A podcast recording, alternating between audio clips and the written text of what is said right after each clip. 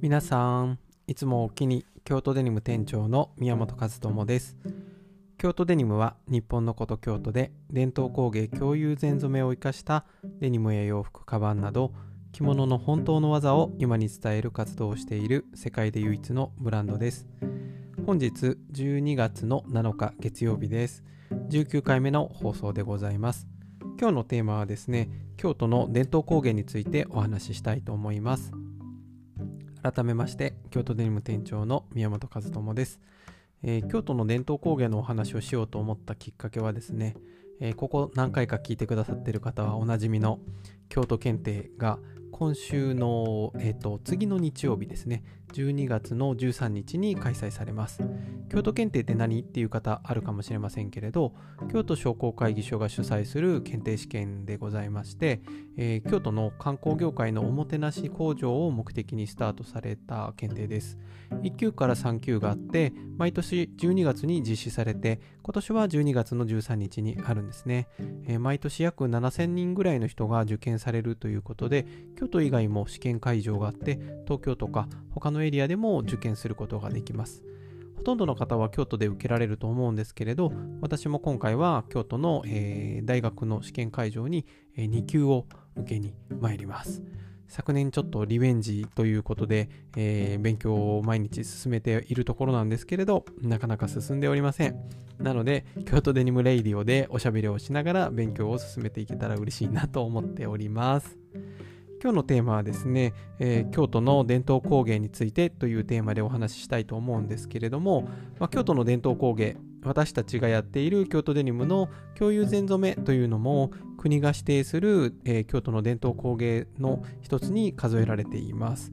京都はね、そもそも平安時代の、えー、県都から、えー、伝統工芸っていうのが、まあ、発達していったっていうふうに言われているんですけれど、そもそもやっぱり宮中代理がありましたので、もう本当に、えー、皇室であるとか、天皇家に使えるような、え、独特の職人さんがですね、代理の中でお仕事をされて、それが宮中文化になっていって雅な世界につながっていったっていう部分があります。なのでもうその当時今から1200年くらい前は限られた人のための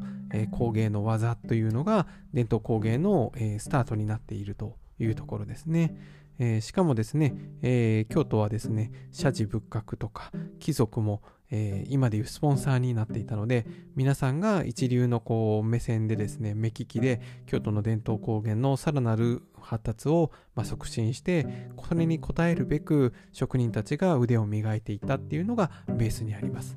ですからいろんな国にもね伝統的な工芸品とか民芸品って呼ばれるものありますけれど、えー、日本の伝統工芸特に京都の伝統工芸っていうものはもう本当にね研ぎ澄まされて長い歴史がある脈々と受け継いできたっていう技がたくさんありますね。しかもですね、まあ、時の権力者が移っていって鎌倉に幕府を開いた、えー、源頼朝とかもありますけれど、えー、鎌倉といえばですね鶴岡八幡宮に、えー、いろいろその、えー、宝物っていうのもあるんですけれど鶴岡八幡宮に残されている宝物のほとんども京都で作られたと言われています。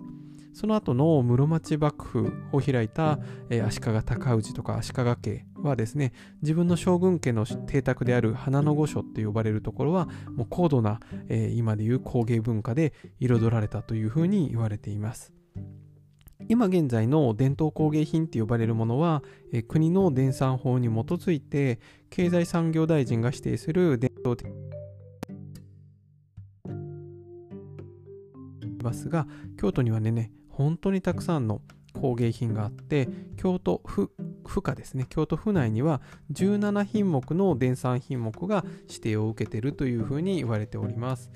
私たち、えー、京都デニムがお仕事している、えー、京友禅というのも、えー、経済産業、えー、経済産業大臣指定の伝統的工芸品になっておりますね。京都にはね、それ以外ですね、皆さんに馴染みがあるところで言うと、例えば焼き物、清水焼きみたいな焼き物もそうですし、京扇子もそうですね、扇子と似てますけど、うちわというのもありますし、京人形とか表具、あとは仏壇仏具というのも、えー、伝統的工芸品です。私たちに関わる染色染め織というところで言うと有名な西陣織京友禅とか京古紋あとは鹿の子絞りとか刺繍である京縫いあと京組紐なんていうのも伝統的工芸品に指定されています。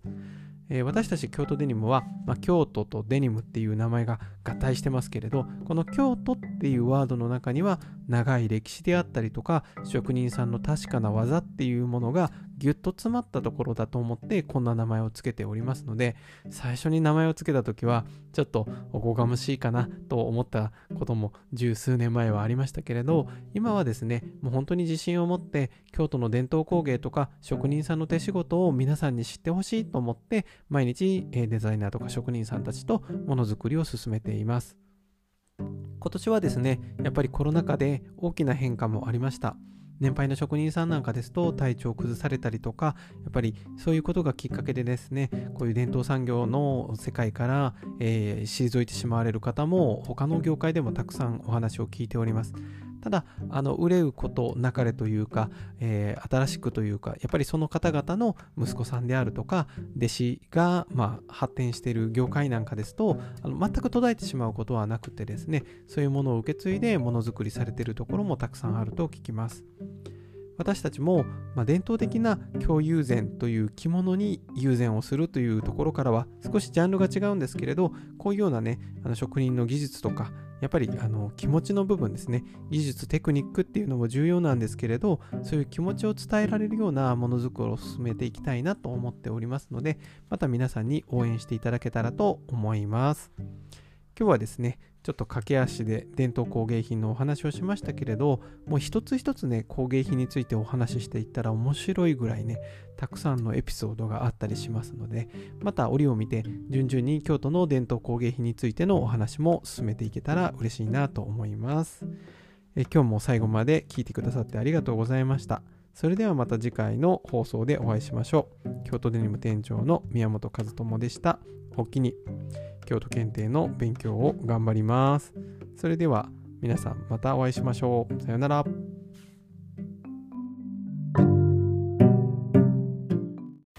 はい、ということでですね、今ちょうど京都観光文化検定の試験が終わって会場を出てきました。えー、試験の手応えとしてはですね、まあこれは合ってるよねっていうのが60問ぐらいですね。えー、あと40問ぐらいはちょっとかなり不安を残しているので、えー、合格ラインの70点というのを超えるかはまたあの戻ってから自己採点をして、えー、どうだったかなっていうのを、えご報告したいと思います、え今無事終わりましたというこれは生の録音です。それではまた採点したのをお伝えします。